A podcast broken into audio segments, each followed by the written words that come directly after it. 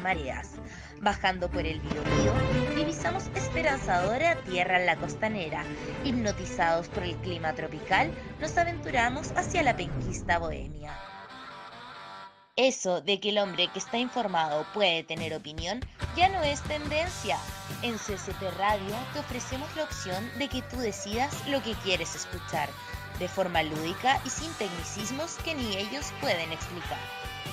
Avanzamos por la ciudad universitaria para recolectar las voces que nos representaran. Música, artistas, cultura, espectáculos, locura y mucho rock and roll Solo lo encontrarás aquí, en la octava región. Nos encontramos en CCP Radio, la voz de Conce. Muy buenas, muy buenas y calurosas tardes. ¿Cómo están? ¿Cómo está Ale? Bien, bien, bien. Oye, eh, desearle a todos, un poquito atrasado, pero una feliz Navidad. Nosotros estamos en vivo, no pudimos salir ayer.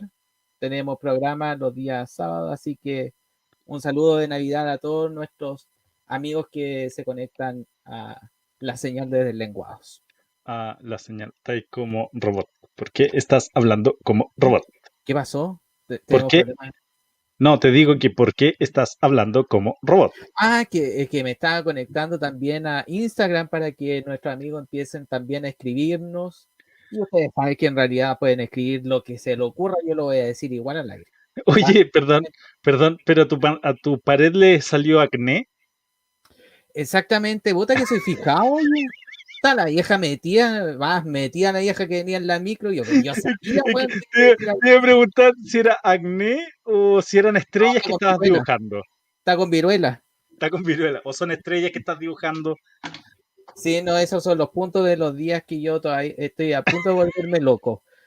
Ah, claro. Muy bien. Oye, ya tenemos un comentario. Saludos desde Ovalle, nos mandan Naranjo Félix. Mira, un tocayo. Saludos. Un tocayo tuyo, sí. Saludos, Naranjo, deberá llamarse Naranjo. no, Félix Naranjo, yo creo que es Félix Naranjo. Claro, un saludo a Félix Naranjo de, eh, Ovalle. Oye, ¿cómo se portó el viejito Pascuero? Súper bien y quiero mandar un saludo a toda la gente que se está conectando ahora a la comunidad del lenguado. Giovanna, Robinson, Gastón desde Argentina dice feliz Navidad para todos. Feliz Navidad igual para ti. Eh, hola Bello dice. Eh, no, no voy a leer eso del Samuel que escribió ahí porque no, no, no. Ya no, no empecemos, no empecemos, pues, no empecemos a... Bueno, no, en realidad hoy día sí, pues hoy día ya estamos a las 8, así que ya un horario prudente. No, pero lo voy a decir después, después, de la entrevista, porque tenemos una entrevista. Sí, tenemos una entrevista. Muy, interesante. O sea, más, que, más que una entrevista, una conversación. Una, y, una conversación necesaria, como decían por ahí. Necesaria, exactamente, una conversación necesaria y, como tú sabes que es una de las cosas que a mí más me, me enternece y me gusta el tema de hablar de este tipo de cruzadas en el fondo que, que tienen ciertas personas y que se arman del valor para tenerla. Pero antes, antes vamos a ir con... ¿Con qué vamos a, ir, Ale? Vamos a ir con nuestros auspiciadores. Auspiciadores, exactamente. y vamos a ir con... Está ahí, está hoy día. Oye, Saludemos a nuestros amigos del colegio Colored House, colegio libre, educación basada en el respeto de los estilos de aprendizaje de cada niño y niña, educación personalizada, 10 niños por nivel, principio Montessori, inglés como segundo idioma, énfasis en el cuidado del medio ambiente, clases al aire libre, mira tú. Eh, puedes encontrarlo en Instagram como colegio Colored House, sus matrículas se encuentran abiertas para este año 2021 y su dirección es Camila Melo 223 Lomas de San Andrés. Ahí está el fanpage de nuestros amigos de Colegio Libre Integral Colored House. Basado en, principios Montessori, que es un sistema distinto al tradicional y que eh, lleva a los niños por otro camino un poco más artístico, podríamos decir. Exactamente, y que, incentivan ese, ese lado lúdico. Que Exactamente. yo, a mí me hubiese servido para, para, justamente para esto. ¿Cómo? ¿Para, ¿Para esto? ¿Para la radio dices tú? Exactamente. en realidad sirve para muchas más cosas, pero claro, sí. Eh, es que ese es el tema, ese es el tema. potencian las ciertas habilidades de los niños que a lo mejor eh, por e, caer en un sistema tradicional nosotros no nos potenciamos en ese momento. Así que, como... Así que si quiere invertir en una buena educación, nuestro amigo Colegio Libre Integral Colores House son la opción más eh, idónea. Así que, idónea, exactamente. Exactamente, ya. Muy bien con Colored House. Ahí síganlo en aplaudo porque como no hay presupuesto en este programa. Sí, en este programa no hay presupuesto, exactamente. No me hagas transpirar, que ya estoy transpirando. porque el calor tremendo que hace y lo otro que me tomé como cinco colas de mono antes de venir al programa. Perdón. Oye, me Perdón tenía. Eh, ah, bueno, pero después, del, después de la, segunda sección me voy a traer una cosita para amenizar el programa. Oye, voy a terminar. Oye, oye, oye, ¿te, diste cuenta de algo? Que nos cambiaron la escenografía. El fondo, sí. Cambió de repente así como de un momento a otro. Sí, me di cuenta. qué bueno. Ya.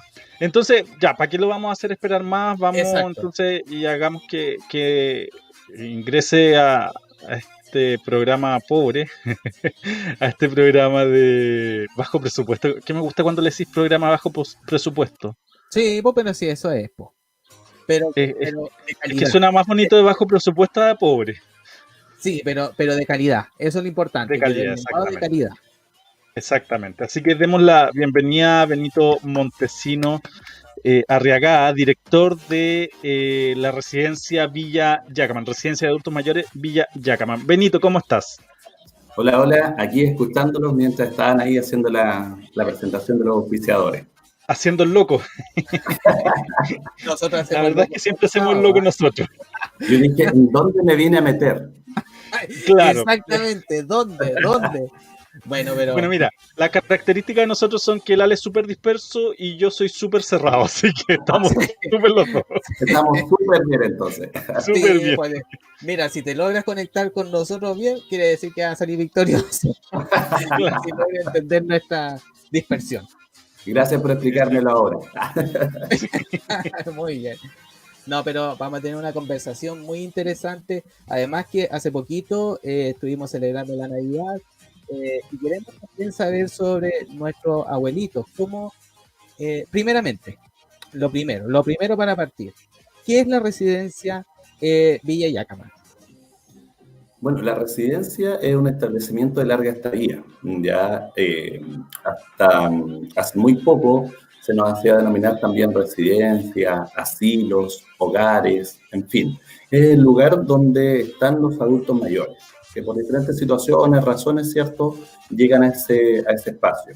En el caso nuestro, es una residencia que eh, funciona desde el año 90 en adelante acá en Hualpén, en costado del Colegio Sagrados Corazones, y atiende a adultos mayores en situación de abandono, vulneración, eh, de extrema pobreza, y provienen de diferentes partes de nuestra región, incluyendo lo que actualmente es Ñuble y que antiguamente era parte de la región del Biobío. Oye, y, en cuanto a, a, cuántas personas en este momento trabajan en, la residencia. Bueno, nuestro equipo es grande, es un equipo que está integrado por 49 trabajadores, conmigo 50, eh, y que atendemos en este caso a 56 personas mayores, como te decía antes, provenientes de diferentes partes de nuestra región. Oye, es un grupo bastante grande, un, equipo humano bastante eh, interesante. Oye, y en cuanto, ¿cómo, cómo se preparan nuestros amigos? ¿Son voluntarios? Eh, si alguien quisiera a lo mejor o, saber un poquitito más sobre la residencia, eh, ¿cómo, ¿cómo, es la, cantidad de gente o cómo llegan a trabajar ahí? O, o a aportar o a ser voluntarios. Claro, hay varias formas en realidad. Eh, en el caso nuestro, nuestra residencia tiene una vía que es de voluntarios individuales, grupales, ¿cierto? Y los voluntarios individuales pueden llegar de forma espontánea, ¿cierto? Tocan el timbre del hogar y preguntan, ahí pasan por una entrevista con nosotros, con la trabajadora social, conmigo, director, y vamos viendo cuáles son sus motivaciones, en fin. Eh, luego también tenemos el voluntariado grupal, que son colegios, instituciones, empresas eh, que puedan desarrollar alguna actividad en beneficio de nuestros adultos mayores. Ya ahí tenemos de varias índoles, recreativa, con ayuda económica, eh, con aportes, con hermosura del espacio, etcétera, ¿ya? Esas son como, como las formas. Y en el caso de los trabajadores, generalmente nosotros hacemos uso de los portales cuando necesitamos cubrir algún cargo, los portales online, ¿cierto? Eh, y de esa manera vamos haciendo uso de los currículums que van llegando, también funcionamos o nos apoyamos con las OMIL, la OMIL de Talcahuano, la OMIL de Hualpén, eh, que nos van ayudando a proveer currículum cuando requerimos algún cargo vacante. ¿Ya? Y eh, se me olvidó agregar ahí, de los 49 falta sumar también a todo el equipo externo, que son nuestros profesionales. Nosotros tenemos profesionales dentro del hogar que son a través de las universidades con las cuales tenemos convenio como campos clínicos. ¿ya? Así que somos más de 50 en realidad, somos 58 eh, aproximadamente. Oye, ¿cómo, eh, bueno, la, pregunta también eh, en cuanto al tema de, del COVID, ¿cómo, ¿cómo han enfrentado esta, esta pandemia en el hogar? Porque son muchos adultos mayores que residen. Entonces, ¿Cómo, ¿Cómo lo hacen las personas? Porque me imagino que tiene que haber un protocolo para ingresar al, a la residencia eh, y también a lo mejor los mismos voluntarios. ¿Cómo, han enfrentado este tiempo de pandemia? Bueno, ha sido complejo. ¿ah? Eh, yo creo que a los hogares adultos mayores nos ha tocado bien fuerte.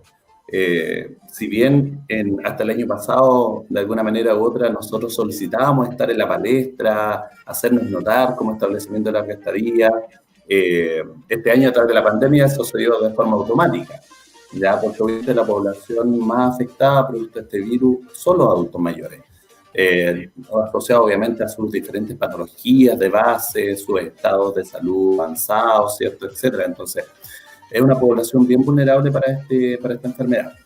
Entonces, desde que apareció el COVID, eh, el Ministerio de Salud, que es el ente que nos regula a nosotros como establecimiento de larga estadía, nos permite funcionar, eh, desarrolló una serie de protocolos que en los primeros meses iban mutando. Obviamente en función de lo que va, va pasando y cómo vamos, vamos funcionando en el día a día. Entonces nos tuvimos que mm, apegar precisamente a estos protocolos para poder dar cumplimiento con ellos. Y eso fue bien complejo, bien complejo por un lado para los residentes, porque uno de estos protocolos, por ejemplo, nosotros desde marzo, desde que empezó la pandemia, estamos en cuarentena total. Los hogares de automayores no pueden recibir visitas. Y eso es para familiares, voluntarios, eh, comunidad en general. Tampoco podíamos recibir alumnos en práctica, eh, porque obviamente entre más personas ingresan al hogar, mayores son los riesgos de contagio, entendiendo que cada uno de nosotros externos que ingresamos al hogar es un posible vector. Ya somos nosotros los que podemos llevar a estos lugares el COVID. Entonces, no es menor. Por eso nos tuvimos que adaptar y los adultos mayores lo resintieron y lo resienten bastante. Ya nosotros nos hemos acogido a varias de las indicaciones y lineamientos del, del MinSal a través de la Enfermedad de Salud. Dentro de eso hemos separado nuestro hogar en dos para disminuir los riesgos frente a un COVID. Eso ha significado colocar una muralla física que divide el espacio que antes era común, ahora está dividido. Cambiar la modalidad de la entrega del servicio de manera individual. Antes era común en mesones, compartiendo todos, ahora es de manera individual. El tema de la mascarilla, el escudo facial, los guantes, peceras, etcétera, que son estos elementos de protección personal, eh, que si bien antes usábamos eran los guantes, pero mascarilla no lo usamos, escudo facial no lo usamos, pecheras tampoco.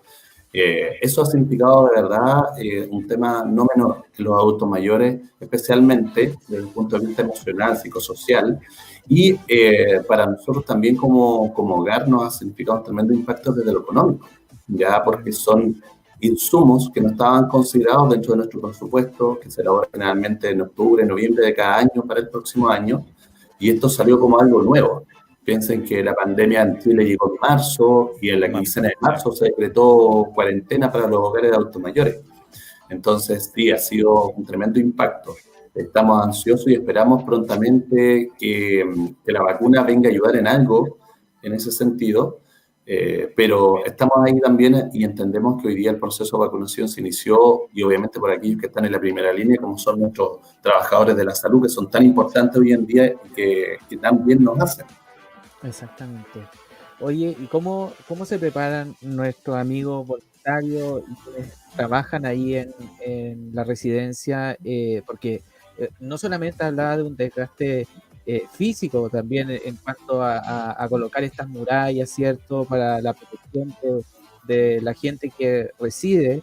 Eh, ¿cómo, ¿Cómo se preparan también anímicamente? Porque todos los días tienen que de alguna manera eh, llevar alegría, esperanza, motivarlos, porque es importante que nuestros adultos mayores, sobre todo los que están en residencia, tengan esa, ese ánimo, esas ganas de vivir. ¿Cómo, cómo, cómo se preparan ustedes para, para, para enfrentar eso que, que es súper duro en, este, en, este, en estos momentos?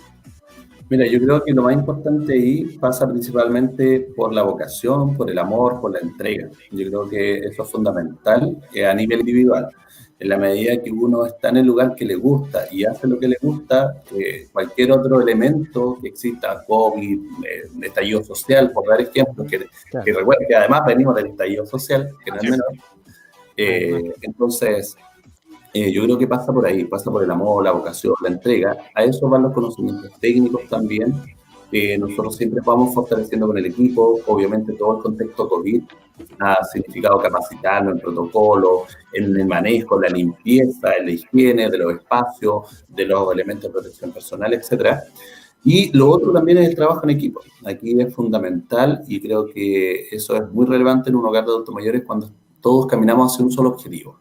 Y el objetivo hoy día es obviamente evitar al máximo el ingreso del COVID y si ingresara el virus a nuestro hogar es disminuir al máximo los riesgos de propagación en los adultos mayores. Eh, piensa que nuestros adultos mayores son personas que están en silla de ruedas o en cama. Yo no, son, yo no, trabajo con adultos mayores autovalentes como nosotros y hacemos nuestras cosas solos. Ya ellos son todos dependientes de un tercero, son dependientes del cuidador para alimentarse, para mudarse, para hacer sus actividades de la vida diaria, etc. Entonces es una población de alto riesgo y que es complejo, es complejo eso. Eh, por lo tanto, desde ahí el equipo, mientras tenga hasta vocación, hasta cariño, hasta entrega y logramos trabajar en equipo, yo creo que hemos salido adelante.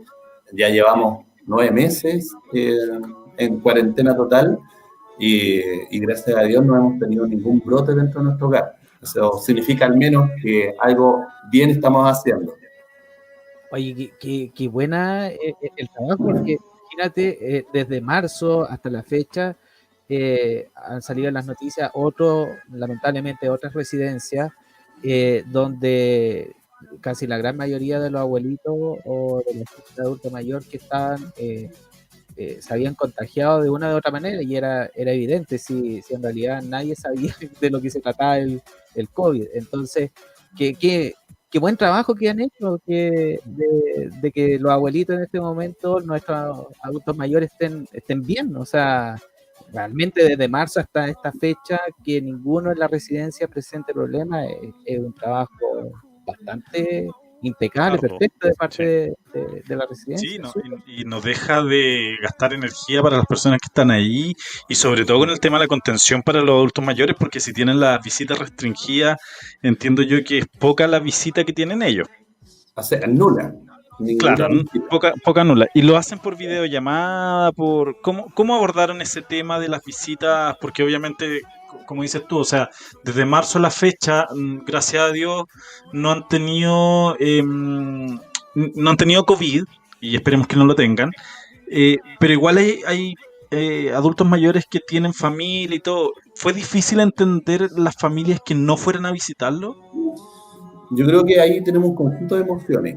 Primero, como ustedes bien dicen, eh, venimos del estallido social eh, nuestros residentes fueron partícipes de estos espacios para hablar sobre la constitución, hablar sobre el país, y fue bien significativo las cosas que salieron.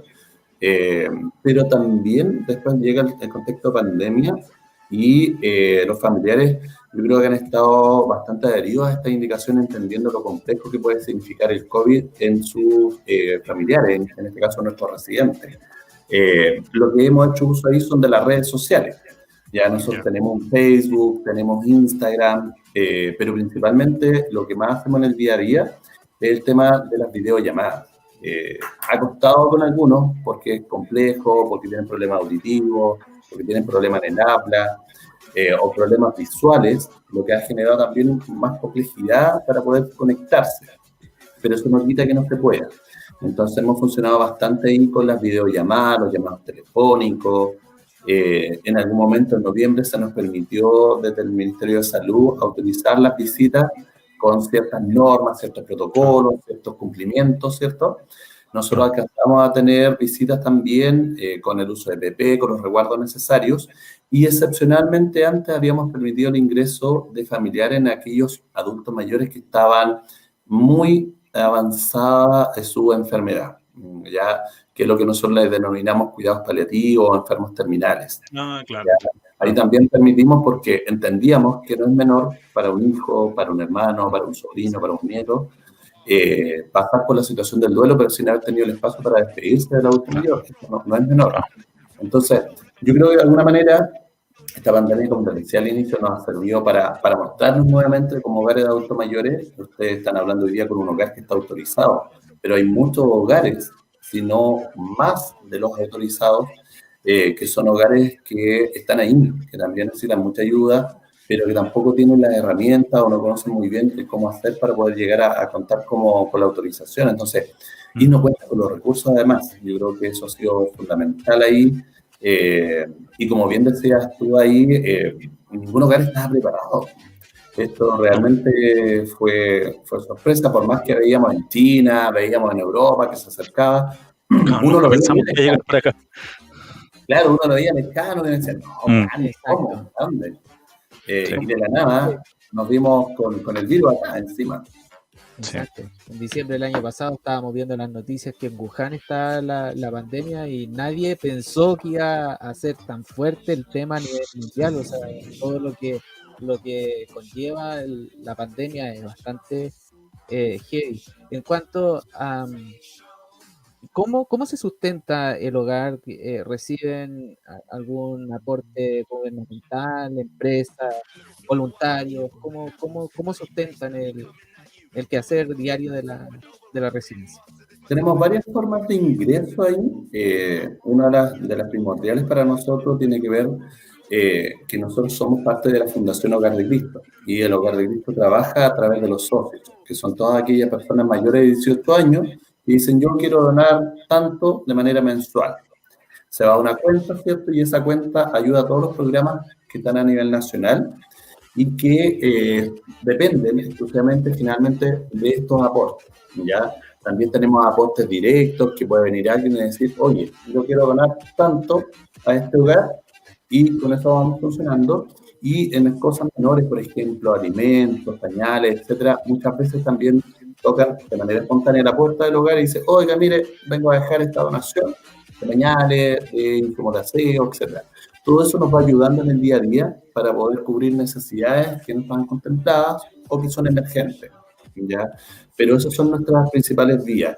Y la otra también, los hogares mayores, en el caso de aquellas personas que tenemos como residentes, ellos apuestan con su. ¿ya?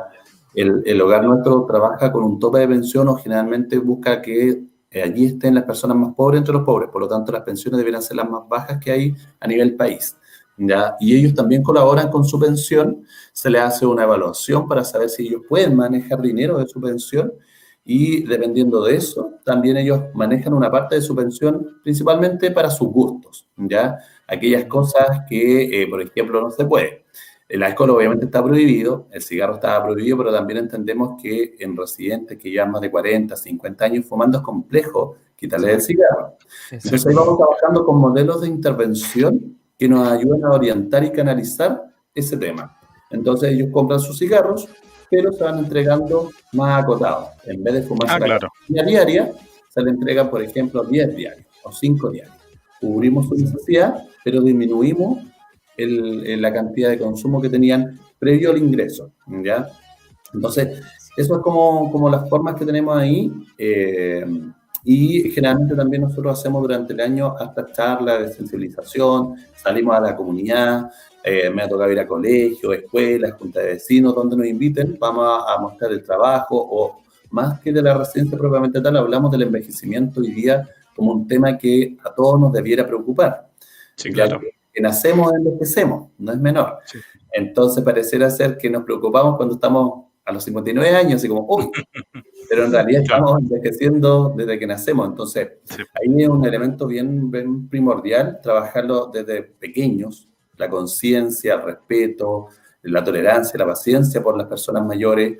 Eh, ustedes hoy día ven, los adultos mayores, eh, gran parte también presentan deterioros cognitivos, declives cognitivos, como se denomina hoy en día, eh, y algo que nos va a pasar a todos también. Piensa que hoy día a los 30, 40 años, de repente, mis llaves, cerré el auto, no lo cerré, apagué la luz, etc. Es que uno tiene que ir trabajando, y es obvio, es parte del envejecimiento que nos va ocurriendo a nuestro cuerpo también. Entonces ahí tenemos hartas salidas eh, donde nos invitan y hartas gestiones también. Pues. Eh, a veces nos dicen, oye, podría ir a tal lugar, lleven una carta, veamos qué, funciona. Y así hemos logrado de repente actividades, por ejemplo, la realizadora en Navidad, donde tenemos con cenas navideñas Concepción, un trabajo de años que nos han apoyado con la cena completa. Eh, hasta el año pasado, además, los chicos de Cenas Navideñas Concepción preparaban la cena para campamento.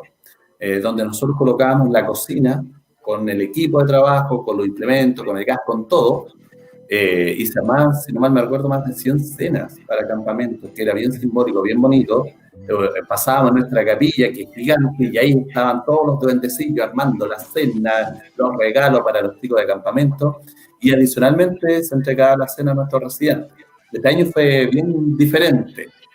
Claro, me imagino pero no fue menor, no fue menos significativo, por el contrario, fue bien bonito. Ahí ustedes pudieron ver algunos videos, algo que, que fueron subiendo. Sí, de hecho, de hecho quiero ver un, uno de los videitos que nos enviaron, o sea, dos videitos que nos enviaron. Pero vamos a ver si es que lo puedo conectar. Hay uno que sí, pero el otro no sé si voy a poder. A ver. Estamos ahí, estamos. Veamos. Ahí, ahí hay uno. Llorarás, llorarás por tus caprichos. Si yo sé que es a mí a quien quieres, no podrás ser feliz con ningún otro. Pues conmigo conociste el amor. Mira tú, bien buena la voz que tiene. Vamos, vamos, a ver el otro, veamos el tiro el otro. Bien buena la cantante, ¿eh? nada que sí. Se encargó que después no la querían dejar salir. ¿ah? a ver, el otro. Aquí tenemos el otro. ¿Se ve, cierto? Sí, se ve. Sí, se ve. Ay, qué bueno la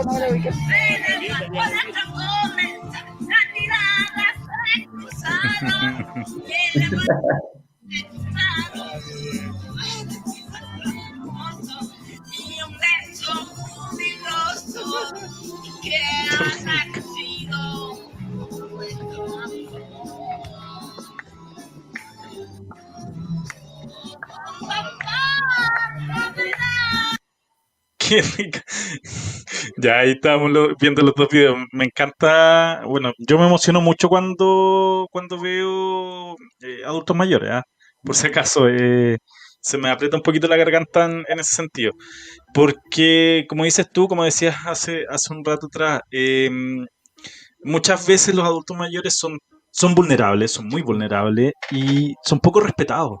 Entonces, eh, tanto con las políticas de, nuestro país como eh, nosotros mismos muchas veces los respetamos poco y no hay una educación que, esté incluida eh, respecto a, los adultos mayores. Entonces, a mí me duele mucho de repente me molesta mucho cuando los tratan de viejo. mira, ahora hay una campaña del Mega, recién ahora hay una campaña del Mega que está tratando de reivindicar a los adultos mayores. Mm.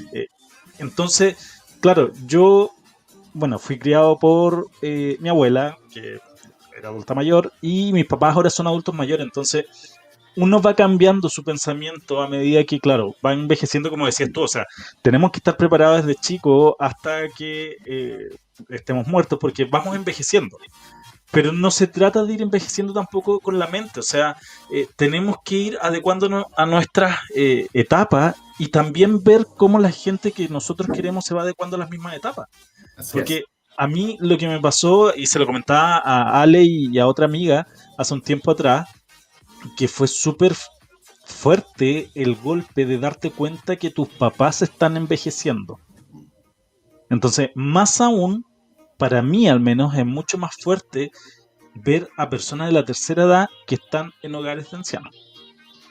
Yo entiendo, eh, puede ser eh, por a veces motivos que todos son válidos, pero para mí en lo personal es como, es como complejo. Y más aún cuando tú encuentras en las noticias un hogar de ancianos donde eh, estas personas son tratadas pésimo. Entonces ahí yo un llamado de atención a la gente que eh, va eh, a entregar el cuidado de su papá, de su mamá o de su abuelito, de una persona de tercera edad a un hogar de ancianos que no sea em, autorizado por eh, todas las resoluciones que tengan que haber. Entonces hay que tener cuidado y claro, puede ser más barato. Incluso puede decir la persona, no, le vamos a cobrar menos, denos la pensión, etcétera, etcétera. Pero ¿cuál es el costo? Entonces, hay que buscar estos hogares de ancianos que están validados tanto por el Ministerio de Salud como por el Ministerio de Desarrollo Social o el Ministerio que sea. Entonces, ahí hay que tener mucho cuidado con eso. Y en eso, como decías tú, ustedes están validados por, eh, por todas las de la ley en, el fondo. Entonces, ahí es donde uno tiene que empezar a aportar más y sobre todo ahora con el tema del COVID. Porque bastante difícil ha sido para nosotros que estamos con nuestras familias más aún para aquellas personas de la tercera edad que no están con su familia y que no las pueden ir a ver. Entonces, yo hago un llamado de atención a, la gente que, y, como tú decías hace unos minutos atrás, y a mí se me pasó por la mente, eh, y te voy a hacer la pregunta, en un, en un año normal, en un año sin COVID, ¿uno los puede ir a ver? En un año, a ver, voy a tomarme de algo que tú comentabas en la reflexión y que es relevante. Eh, lo primero en temas de hogares automayores hoy día funcionan, si tengo que hacer una similitud, eh, muy similar a lo que es la educación. Tenemos hogares estatales, hogares particulares subvencionados y hogares particulares. Y estoy hablando dentro de los que están dentro del marco que funciona legalmente. ¿ya? Sí, correcto. Eh, y ahí los, los montos eh, que se cobran son realmente muy distantes entre unos y otros. ¿ya? Por lo tanto, ahí tenemos un tema como sociedad también de cómo estamos entendiendo y cómo estamos viendo el envejecimiento, cómo lo, cómo lo proyectamos, cómo, cómo estamos envejeciendo, qué es lo que entendemos nosotros por envejecer. Y con eso concuerdo contigo que eh, yo en lo, en lo profesional tampoco soy la idea de un adulto mayor yo soy trabajador social de profesión y creo que no, no debieran existir los hogares de adultos mayores. Pero, conociendo el otro lado, entiendo muchas veces que eh, la familia a veces no cuenta con las condiciones ni económicas ni de infraestructura eh, para poder atender a, a, la persona mayor. Y o la persona mayor también presenta ciertas patologías que requieren del cuidado permanente de otra. Entonces ahí, en ese espacio donde uno esperaría que como sociedad también aprendamos a valorar, a reconocer, pero eso es graficarlo en acciones concretas, no en discursos. Eh, y lamentablemente ahí cierro el punto de tu reflexión en relación a que sería ideal que los hogares automayores todos estuvieran bajo normas, sería ideal. Pero la realidad nos muestra lo contrario. Somos muy pocos los hogares autorizados porque hay una serie de normas, requisitos, protocolos, infraestructura, etcétera, para cumplir con aquello. Piensa que nosotros somos fiscalizados por diferentes entes estatales, desde el Servicio Nacional del Adulto Mayor, la Seremia de Salud que nos fiscaliza, el Servicio Salud, etcétera. Y cada uno de ellos tiene sus requisitos, tiene sus exigencias, si tengo que decirlo de alguna manera. Entonces, es complejo, es complejo. Y cuando sale un familiar a buscar un hogar de adultos mayores que tenga cupo, te vas a encontrar, lamentablemente, con que los que estamos autorizados estamos llenos. No tenemos. Por lo tanto, las alternativas que te van quedando son aquellos hogares no autorizados, ya mm. que sabemos todos y cada uno de nosotros dónde están. ¿sí? Porque nadie va a entender que en una casa que ve cinco abuelitos afuera en el patio va a ser una casa normal. Sí, exactamente. Hay algo que no está funcionando, ¿sí? Entonces, desde ahí, y estos elementos, como te digo, que, que hay que tener presente que uno esperaría que las políticas avanzaran mucho más rápido. Exactamente. No al revés, ¿sí? Eh, por un lado el problema y la política viene acá atrás, tratando de, de, de, alcanzar. Entonces ahí tenemos varios temas. Eh, Benito, sí, ah, perdón, disculpe, Sabes que con ese punto yo, eh, bueno, yo te dije, yo intervengo poco aquí en el programa, pero de repente me mando comentarios que Lale ya me está mirando con cara de qué va a decir este weón. Pero la verdad es que ahí hay una carencia del gobierno tremenda respecto del adulto mayor.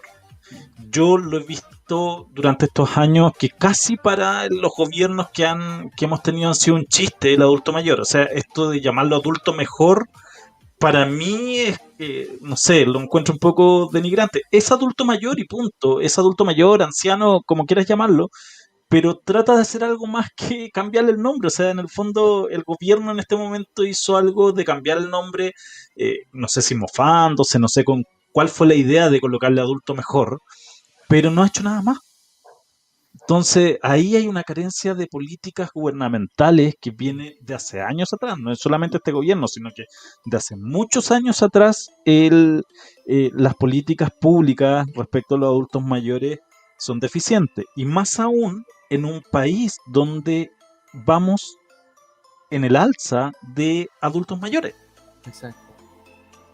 Te cambio ahí, somos un país envejecido, ya no vamos en alza, estamos en el 2020, en el 2010 hablábamos de esto, en el 2000 hablábamos de esto. Exactamente. Eh, y las proyecciones eran todas al 2020, 2025, 2030, ya estamos, ya estamos en eso. Eh, por lo tanto, ahí ya el, cambio debió haberse hecho hace tiempo. Hace tiempo, exactamente. Más que de un gobierno u otro, esta es una mirada que tenemos que tener como país. Es cómo proyectamos, cómo miramos, cómo abordamos, cómo entendemos el envejecimiento. Eh, piensa que los hogares de adultos mayores existen hace más de 40 años. ¿sí? Eh, y la ley, la norma, se creó en el 2000, 2005. Entonces, tiene súper atrasada. Súper atrasado, exactamente. Súper atrasado. Entonces, desde ahí yo creo que eh, en el contexto de la reflexión que hace la invitación hoy día es, eh, tenemos un espacio, una mirada país hoy día donde, se está analizando qué es lo que vamos a proyectar como país, qué es lo que queremos como país eh, en estos procesos constituyentes que se vienen, ¿cierto? Y ahí sería muy relevante también incluir como un tema no menor, porque lo va a ser y lo es hoy día, el envejecimiento, cómo vamos a entender los hogares adultos mayores, cuáles van a ser su financiamiento, qué es lo que debiera eh, exigirse para, para, poder funcionar, etcétera. Eh, yo creo que son temas bien, bien relevantes. El contacto con especialistas hoy día, yo hace unos meses atrás di una entrevista también a, a, Santiago, un medio nacional, y le decía, es tan relevante el contar con especialistas geriatras en nuestra región y cuando tú encuentras dos o tres geriatras en la región, es, complejo. Eh, Porque tú dices dos o tres geriatras para toda una región con un alto índice de población adulta mayor. Exactamente. Ellos son los más especialistas de la materia. Perdón, no escuché. ¿Cuántos cuántos profesionales? Eh... Tres geriatras. Estamos pensando en el servicio público, acá en la región. En la región. Tres geriatras para una sí. Son aproximadamente 100, 120 geriatras a nivel país. Sí. Y con la gran mayoría en Santiago. Correcto. Y si eso divide por la cantidad de millones de adultos mayores en Chile, saca la cantidad de, de pacientes con, suerte, con suerte un geriatra está dando una fecha ahora para agosto del próximo año. y con suerte. Así que no queda en lista espera. Entonces, es complejo, es lamentable. los geriatras son fundamentales hoy día para entender el cómo funciona un adulto mayor, el poder entregar em, eh, cambios, cambios desde el punto de vista conductual, ¿cierto? desde el punto de vista de los medicamentos, de los tratamientos, es fundamental. Hoy día un adulto mayor en nuestro hogar maneja más de 8 medicamentos diarios. Eso es terrible, es una bomba de medicamentos que está ingiriendo todos los días. Eh, no es porque yo les dé medicamento, que no sabía manipular. No, no, yo te entiendo mucho. Yo te, yo te, entiendo, tu reflexión. Tomen su medicamento, después va con el especialista de no sé qué, otro medicamento. Y así siguen, siguen sumando, tienen una polifarmacia, como se denomina técnicamente. Y ahí la geriatra es fundamental porque es capaz de ver y decir, ¿sabes qué? Este me ayuda con esto, saquemos esto, veamos esto otro y vamos disminuyendo. Eso muchas veces hace que nuestros adultos mayores vayan perdiendo además funcionalidad, que no es menor. O sea, los vamos haciendo más dependientes, van estando en silla de ruedas, se van quedando postrados en cama, el estar en cama va generando bebé y así suma y sigue, suma y sigue. Entonces, eh, eso es, es, complejo. Y los hogares adultos mayores también han tenido que realizar varios cambios en función de aquello porque en un inicio estaban pensados en, en adultos mayores, ¿cierto? Para que estuvieran ahí, tranquilos, en la casa, la comida, la cama, el techo, ¿cierto? Y bien. Y nos dábamos por pagado con aquello. En su momento, lo más probable es que era una necesidad esa.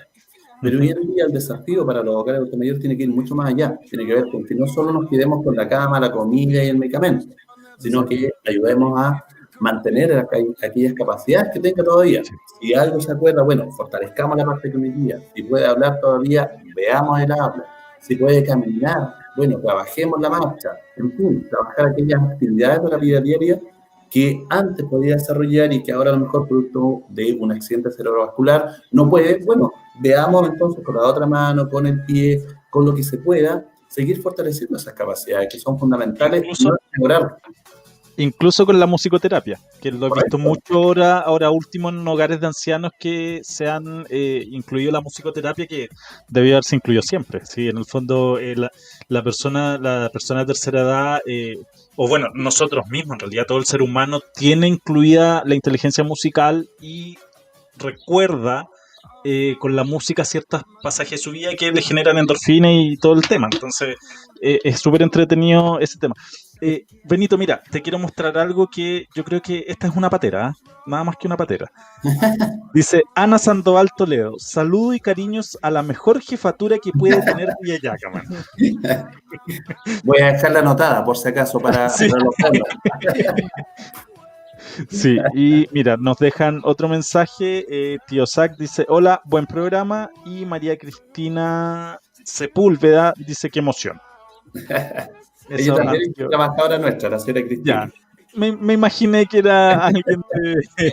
Pero, eh, realmente, como dice la señora María Cristina, es realmente emocionante eh, hablar sobre nuestros adultos mayores, conocer un poco sobre la funcionalidad de ellos mismos, porque ellos no porque sean adultos mayores perdieron su funcionalidad, o sea, por más que estén postrados, ellos también tienen algo que entregar a la, a la sociedad, o sea, o entregaron algo a la sociedad eso, eso es lo que, lo que decía Benito, ¿cachai? O sea, eh, los que tienen que cambiar el pensamiento no son los, los ancianos o adultos mayores, somos nosotros. Nosotros, veamos de distintas formas los ancianos.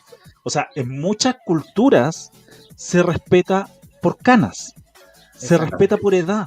Acá en Chile tratemos de lograr eso. tratemos de llegar a eso. No puedo decir que no se respete el adulto mayor, porque se respeta pero se respeta en un sentido distinto al respeto que se tiene en otras culturas como es la voz de la sabiduría, la voz de la conciencia, etcétera. Acá, claro, se respeta porque tiene más edad de un señor o una señora, pero no se les da el espacio que realmente ellos se merecen. Entonces, eso a lo mejor eh, creo que, sería el llamado a, nuestro público. Mira, Verónica Burra dice, jefe para, nos, jefe, para nosotros es mejor. Oye, ya no me queda espacio ahí para las trabajadoras, no voy a tener cómo. Un abrazo para todos.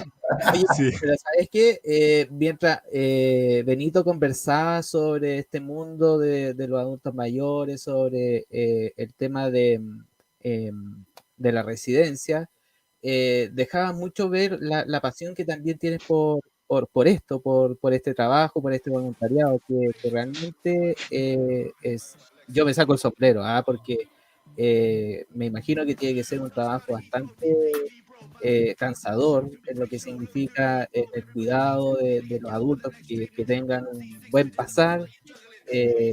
entonces, realmente pues, yo me saco el sombrero frente a ti y toda la gente que, que trabaja en tu residencia y en las otras residencias, porque no todos tienen la capacidad de, poder trabajar con adultos mayores y sobre todo cuando son personas extrañas a, uno. Ya quizás para uno como, como, eh, eh, es, difícil eh, poder eh, comprender a un adulto mayor dentro de, la parte familiar, por decirlo de alguna manera, cuán más difícil a lo mejor puede ser trabajar con un extraño. Entonces, para mí, igual, o sea, yo soy un chupa media y, me saco el sombrero y felicitaciones a todo el, grupo humano que trabaja con la residencia Villa Yacama. Sí, yo, yo mira, yo me uno al, saludo de Ale, bueno, a través de ti, Benito, darle las gracias a todas las personas, los voluntarios, las personas que trabajan contigo, a ti mismo, porque en el fondo, como dice el Ale, es una labor tremenda la que hacen y hay que entregarse totalmente al tema de las residencias de adultos mayores. Eh, creo que uno de los trabajos más bonitos que, pueden haber acá en, Chile y que son para ciertas determinadas personas que tienen esa paciencia, tienen este cariño y esas ganas de entregar el cariño a, nuestra, a nuestros viejitos y nuestras viejitas, como le digo yo. Así que eh, a través de ti le damos un abrazo y un, un, unas felicitaciones, un aplauso, como, hace el Ale, eh, a todas las personas que están en Villa Yacaman y a, también a las que están a nivel nacional cuidando a los adultos mayores. Sí, yo ahí eh, sumarme, como ustedes bien dicen, eh, así como está la primera línea, nosotros también nos denominamos la primera línea, ¿cierto? El, tema del cuidado de las personas mayores, eh, que no es menor, con los costos que eso ha significado. Y ahí algo que me habías preguntado, pero que yo no di respuesta, era si en un año normal podríamos recibir visitas. Sí, ¿Sí? en contexto pandemia, olvidémonos de la pandemia, como si no existiera, nosotros generalmente recibimos más de 650 personas de visita en nuestro hogar en un año para que lo tengan contemplado. Eso a través de grupos, está normado, ¿cierto? Por el espacio, eso siempre ha sido previo a la pandemia, donde no, no deberían entrar más allá de 20, 25 personas por grupo. Entonces, generalmente son colegios, eh, cursos de educación básica, media, eh, los que llegan con nosotros y lo que buscamos generalmente, como les decía al inicio, es sensibilizar desde pequeños la relevancia, lo importante y que el respeto, como bien dices tú, Félix, no tiene que ver con el hecho de ah, doña Juanita, don Juanito, ah, son adultos mayores, ya, eh, ahí está el respeto. No, el respeto tiene que ver mucho más allá con, con el hecho de entender que son sujetos de derecho. ¿sí? Exactamente. Una persona adulta mayor, persona mayor que está en cama, postrada, oh, no, no pierde su estatus de persona, ¿sí? Eh, aunque esté conectada a ventilador, no sé, a máquinas, eh, sigue siendo persona. Sí, Por tanto, nosotros deberíamos tener siempre presente eso. En una familia lo mismo. Uno dice, oye, es increíble como en otras culturas el adulto mayor es el que generalmente determina, eh, discierne entre la opción A, B, C, se le pide la opinión, ¿cierto? Y su opinión generalmente es muy relevante. Pero acá no, pues acá el adulto mayor está escondido como un mueble al interior de la casa, allá en la esquina, y cada cierto tiempo lo limpiamos, ¿cierto? Claro. ¿Ah? Y parado de contar. Eh, eso es lamentable, eso no es bueno, no contribuye en nada. Eh, yo siempre digo cuando vamos a las charlas, imagínate si tú fueras ese adulto mayor, ¿no? ¿Te gustaría a ti eso? ¿Te gustaría que te tuvieran es, es el pensamiento que Es el pensamiento que tenemos que cambiar. Como sociedad, como, bueno, nosotros que estamos bueno, no sé si tú, pero al menos Lali y yo que estamos dentro de los 38, 40 años. Estamos por ahí. Eh, tenemos que ayudar a ese cambio, o sea, somos el recambio del pensamiento generacional de hacer no, se pegó. 40 años de atracción, en donde tenemos una voz, tenemos un voto y podemos ayudar al cambio a las generaciones que vienen a respetar a, al, adulto mayor, no como el don y el doña, sino como una persona y que es capaz de hacer muchas cosas. Y muchas veces, en vez de, de, como decías tú, volverlo dependiente, ayudarlo no volverlo dependiente, porque lo peor que puede hacer una persona es volverse dependiente de la otra, a menos que claramente lo necesite. Pero muchas veces podemos ayudarlos a seguir siendo independientes a ellos. Sí, piensa que algo tan básico, eh, yo siempre lo digo, piensa eh, cuántas veces has visto un adulto mayor, tú por ejemplo, en la calle, en silla de ruedas, esperando micro. Mm. ¿Cuántas veces? En el año. ¿Has visto? Ninguno. Y ahí tenemos un tema que es la invisibilización. Nuestros adultos mayores están escondidos, están atrás, en algún lugar por ahí, ¿sí? A lo más, con suerte, hemos logrado ver algún adulto mayor que ande con bastón y que está esperando la micro. Y te voy a dar el ejemplo concreto. Está esperando la micro, ¿cierto? la, la, persona mayor colocó un pie en el primer peldaño de la micro y la micro partió. Sí. y tú dices, oye, pero ¿qué cosa? O sea, sea adulto mayor o no, dale el tiempo que suba, que se sujete al menos. Hay aquí micro en, el Gran Concepción que parece un, rally. Sí. eh, tú tienes que ir arriba casi persinado, como digo yo, así como, uy. es, verdad, es verdad. Entonces, elementos como eso, o algo tan básico como, mm. ¿por qué tenemos que esperar que llegue una norma que te diga, oye, el adulto mayor es preferente? ¿Sí? Eh, en, el micro tú lo ves, hay un sticker pegado a los primeros asientos, ¿cierto? Y dice, este es preferente para adulto mayor y embarazadas. Y de repente veo a un adulto mayor parado y un chico al lado sentado y dice, bueno, está la norma, ¿qué más necesitamos aparte de eso? Diferente es que, que, que el adulto mayor te diga, no, no se preocupe, no me quiero sentar, listo, pero lo ofrecí el espacio, lo, lo consulté y es parte de eso. Es que ni siquiera debería estar regulado, si es una cosa de conciencia. Una conciencia que uno debe claro.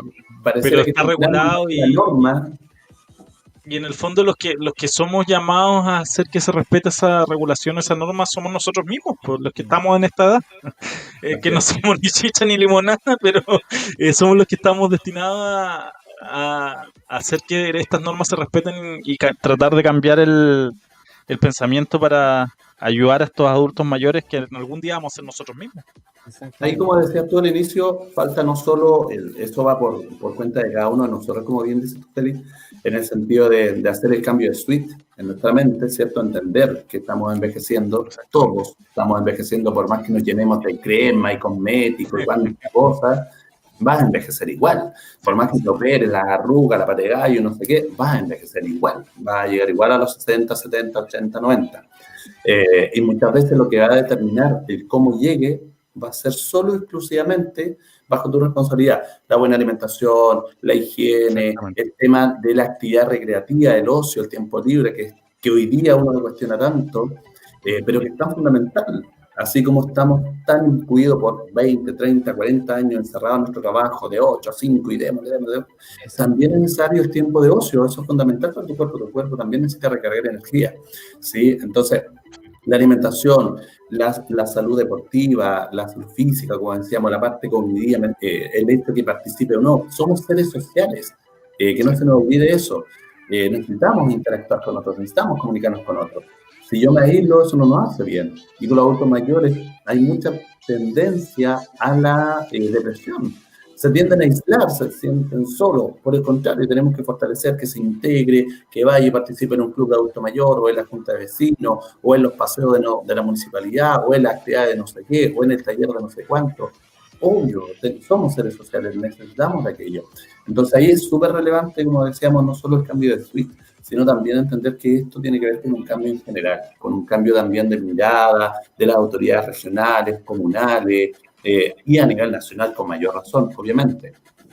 Exactamente. Exactamente. Benito, eh, finalmente me gustaría que, bueno, te entregamos las pantallas de CCP Radio para que haga un llamado a la gente a colaborar también con, con la residencia, que, que, puedan aportar. Es súper importante en este tiempo. Eh, hace poquito se, se, hizo una campaña a través de, de la radio para la cena navideña pero no quedemos ahí, sino que también eh, esto, esto sigue, esto sigue. Y, me imagino que necesitan recursos eh, diariamente. Entonces te dejo eh, a ti la palabra para que invite a toda la gente que, está sintonizada a través de la radio.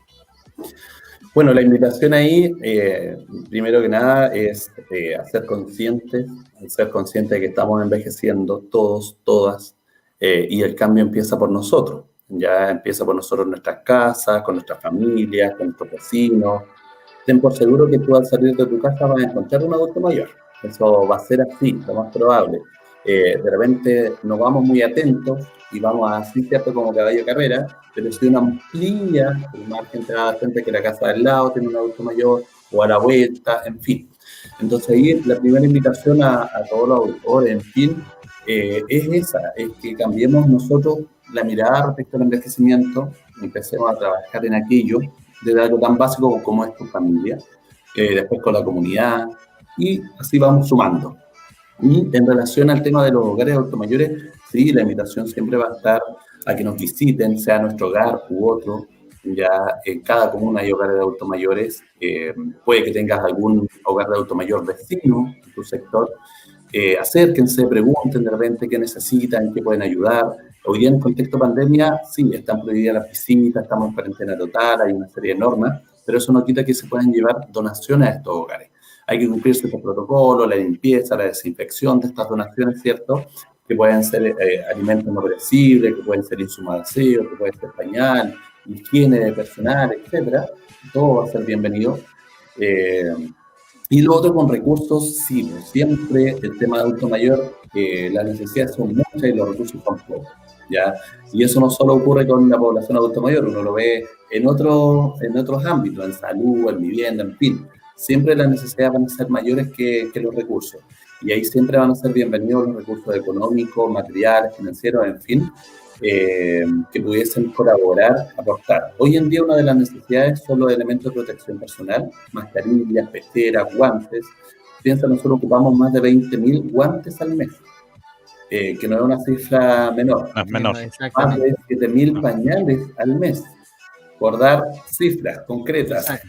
Entonces, eh, de esos elementos, guantes, mascarilla, pechera, pañales, en fin, todo ayuda ya porque finalmente cuando llega una donación lo que uno hace es redistribuir o reasignar ese dinero que estaba contemplado en la compra de esos pañales, pum, lo reasigno, ya, y se pueden ir cubriendo otras necesidades. Y eh, si no estuviéramos en contexto de pandemia, la invitación es a que nos conozcan, que nos visiten.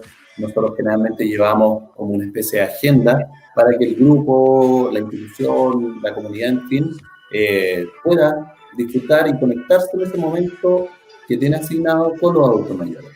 Eh, tenemos además sistema de visita fuera del contexto de pandemia, que empiezan desde las 8 y media, 9 de la mañana hasta las 6, 7 de la tarde. Entonces, es durante todo el día las visitas, los acompañamientos son fundamentales. Hemos tenido eh, visitas de colegios donde van solamente a acompañar, es decir, sentarse con el adulto mayor, escuchar su historia, compartir, reírnos, conectarnos, en fin, otros que llevan algo para compartir cuando se puede, previo contexto de pandemia también, eh, y es bien bonito, bien significativo, así como la música evoca recuerdos, el gusto también lo hace. Cuando tú traes algo diferente, evoca recuerdos de. Lo mismo nos pasa a nosotros cuando llegáis a una casa, te hacen una cazuelita de no sé qué, y dices, uh, se me, se me vino a la mente mi abuelita en no sé dónde, etc. Bueno, acá. Entonces, la invitación es abierta, es abierta a todos a que vayan, conozcan los hogares de adultos mayores, los visiten, puedan colaborar.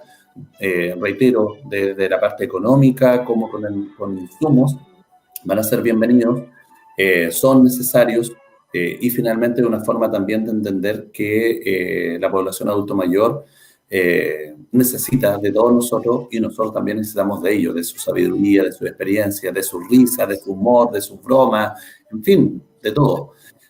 así que nada, son bienvenidos en nuestro hogar como en cualquier otro hogar de adultos mayores eh, van a ser siempre bienvenidos, creo yo.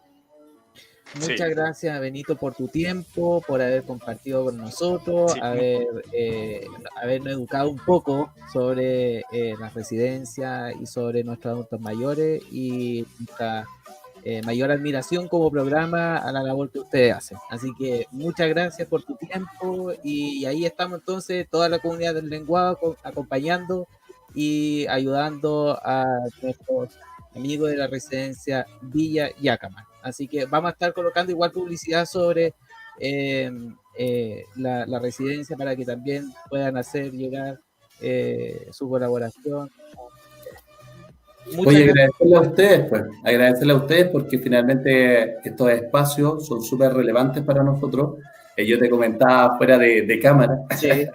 Eh, no soy muy bueno para estas cosas de entrevista y eso, pero, pero finalmente agradecerles porque es un espacio importante, relevante. Es una de las formas que tenemos también de, de, visibilizar a la población adulto mayor, eh, de visibilizar los hogares de adultos mayores y obviamente esto, estas redes como radios, online, presenciales, en fin, todo suma para poder llegar a, a la mayor cantidad de población posible. Y yo creo que la radio en sí, me voy a tomar el movimiento de decir que eh, cuando necesiten ayuda, eh, se contactan con nosotros, no, tenemos ningún problema. Eh, todo lo contrario, o sea, vamos a estar totalmente agradecidos también, porque no solamente se va solamente hacia una parte la mano, sino que también uno recibe eh, esa, esa enseñanza que, que, uno necesita como, como persona, ayudar a nuestros adultos mayores y saber que nosotros vamos en camino también eh, hacia, hacia la vejez y de la cual uno también no debería tenerle miedo, pero bueno, son cosas que todavía hay que... Bueno, claro, cada uno, cada uno le tiene miedo o no le tiene miedo, eso, bueno, es válido para cada uno. Lo que sí, como decía Benito en un momento, eh, todos vamos a envejecer, pero envejezcamos con dignidad.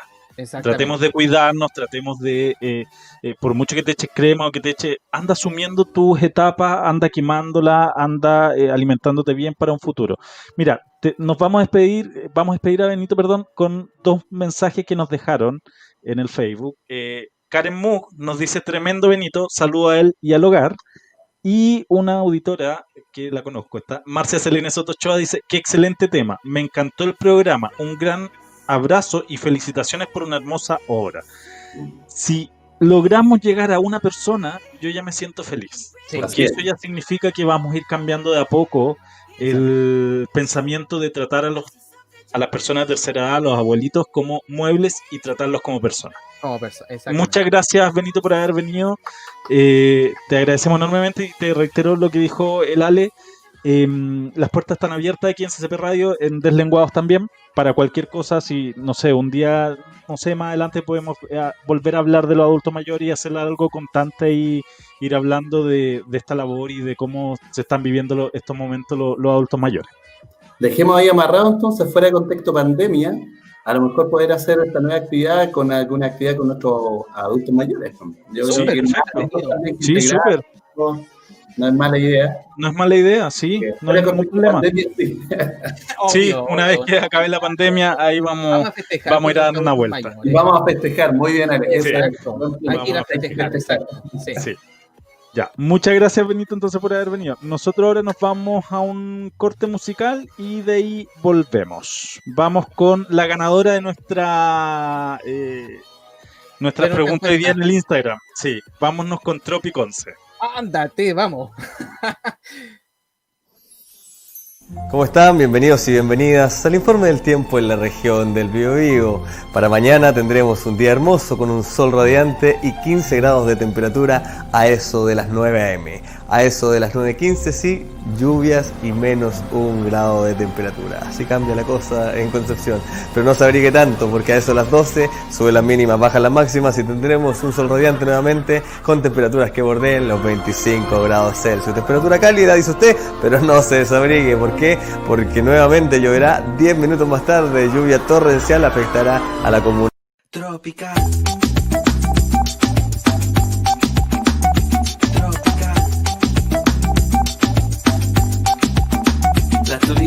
Protegen de la lluvia y del sol. De la lluvia y del sol. Las tulipas me protegen de la lluvia y del sol. Cuando sales está nublado, llegas al centro y está soleado. Miras el cielo está despejado y luego llueve por todos lados. Me gusta Tropiconce, me gusta Tropiconce, me gusta Tropicopi, copi, copi, copi, conce. Me gusta Tropiconce, me gusta Tropiconce, me gusta Tropicopi, copi, copi, copi, conce. Me gusta Tropiconce. Salí de casa toda abrigada y luego andaba toda sopiada. La la bota no sirve nada, igual quedé toda mojada. Me gusta Tropiconce, me gusta Tropiconce, me gusta Tropicopi, copi, copi, copi, conce. Me gusta Tropiconce, me gusta Tropiconce, me gusta Tropicopi, copi, copi, copi,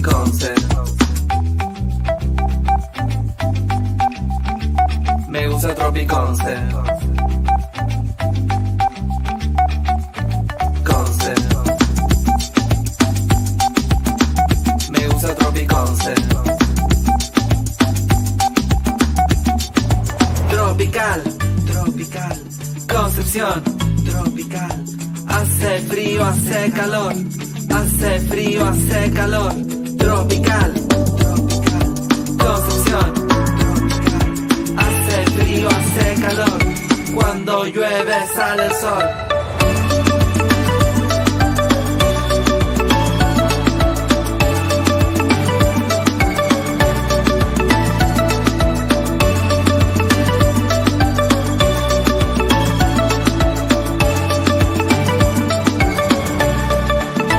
Las me protegen de la lluvia y del sol. De la lluvia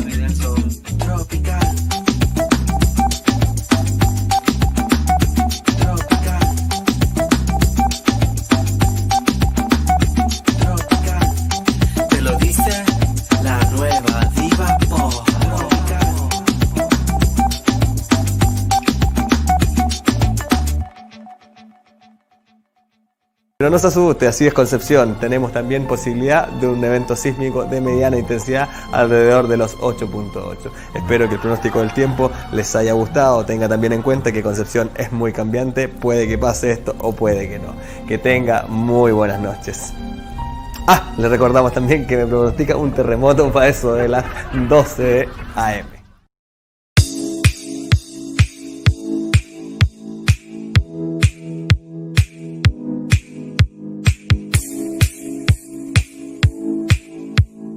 Esta pandemia no solo aprendimos a cuidarnos, sino que también hay que protegerse, descubriendo los productos de aseo y protección personal que te trae Distribuidora San Marcos.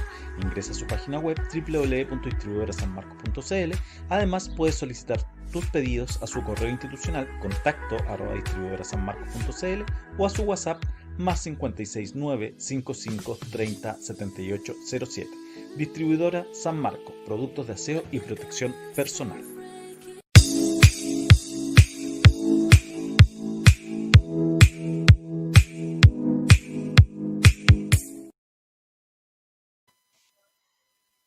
Ya, ahí estábamos entonces escuchando Tropiconce de Florerito de Mesa, que fue la ganadora de la encuesta que hicimos hoy día hoy, que, que hicimos hoy día, perdón, en el Instagram de CCP Radio. Oye, tremendo programa y tremenda canción. Sí, me encantó. sí. Tropi- tropi- tropi- Sí, tropi- oye, vamos a pedirle disculpas a la señora, a doña CCP y a don CCP porque nos extendimos un poquitito, ¿ah? Sí, eh, pero es que lo que pasa es que. Pero programa- hoy día es el penúltimo programa del año, así que Ah, yo pensaba que iba a ser el penúltimo de la historia que le iban a echar cantando para la casa no sé, no sé, hay que, hay que conversarlo con, con don y doña CCP. Ah, ya, muy bien. Oye, Eh, oh, quedé emocionado. muy, muy, muy buena la, la, la nota, la entrevista con nuestro amigo Benito, de la residencia Villa Yacaman. Así que todos sí. los chiquillos, los Sí. chiquillos, y las chiquillas que quieran aportar, entonces manden su, su, su aporte ahí a la. Sí, y, y no nos quedemos, no nos quedemos en el bonito, no nos quedemos en el ay, me, me enternecí, sino que hagamos algo. A- a- las palabras son acción. Tratemos de apoyar a no solamente a esta residencia, sino a cualquier residencia que tengan cerca y tratar de enviar las cosas que necesitan, sobre todo ahora en pandemia. Sí, porque todos pues, estamos- mal con la pandemia. Sí. Ya, y Yo creo que ya nos vamos porque ya cumplimos eh, o, o hay que hacer algo más. Eh, sí, hay que hacer algo más. Hay que hacer. hay que mostrar. eh, Tú sabes que nosotros, gracias a Dios, sobrevivimos con nuestros auspiciadores. Ah, sí, pues, Son nuestros auspiciadores los que nos, comer, sí, pues. nos ayudan a, a tener este programa de bajo a pagar presupuesto. la luz, el internet, todo lo que tenga que ver con la radio. Exactamente. vamos Así que nuestro vamos, auspiciador. vamos a escuchar nuestro último auspiciador y ahí volvemos a despedir este tremendo programa. Exacto. Scotty Allen, cerveza de origen escocés con una malta predominante de textura y sabor intenso, con toques de caramelo tostado. Su graduación suele oscilar entre los 6 grados, por lo que será una experiencia placentera al paladar. Síguelos en Instagram como Winkle Cervecería.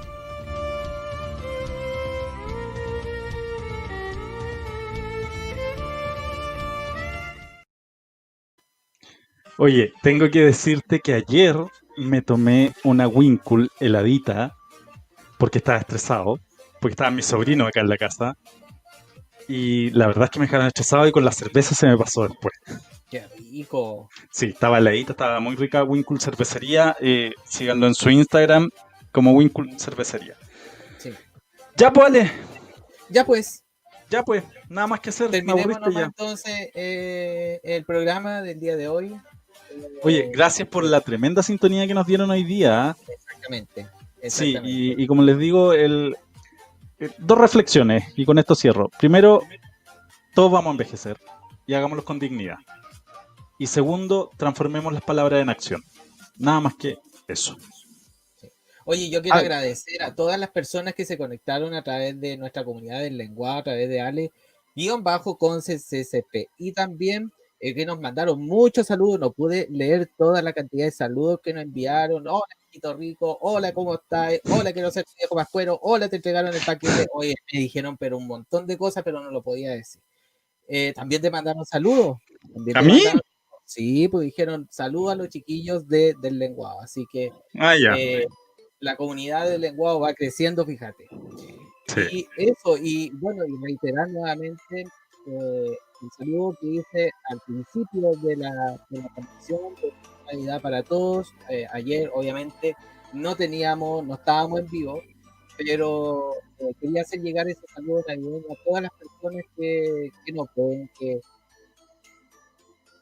que están con nosotros. Yo no sé por qué están con nosotros, y eso, y eso se agradece. Eso se agradece. Sí, se agradece. Y que no, también nos hacen, eh, nos ven las repeticiones en YouTube, ¿ah?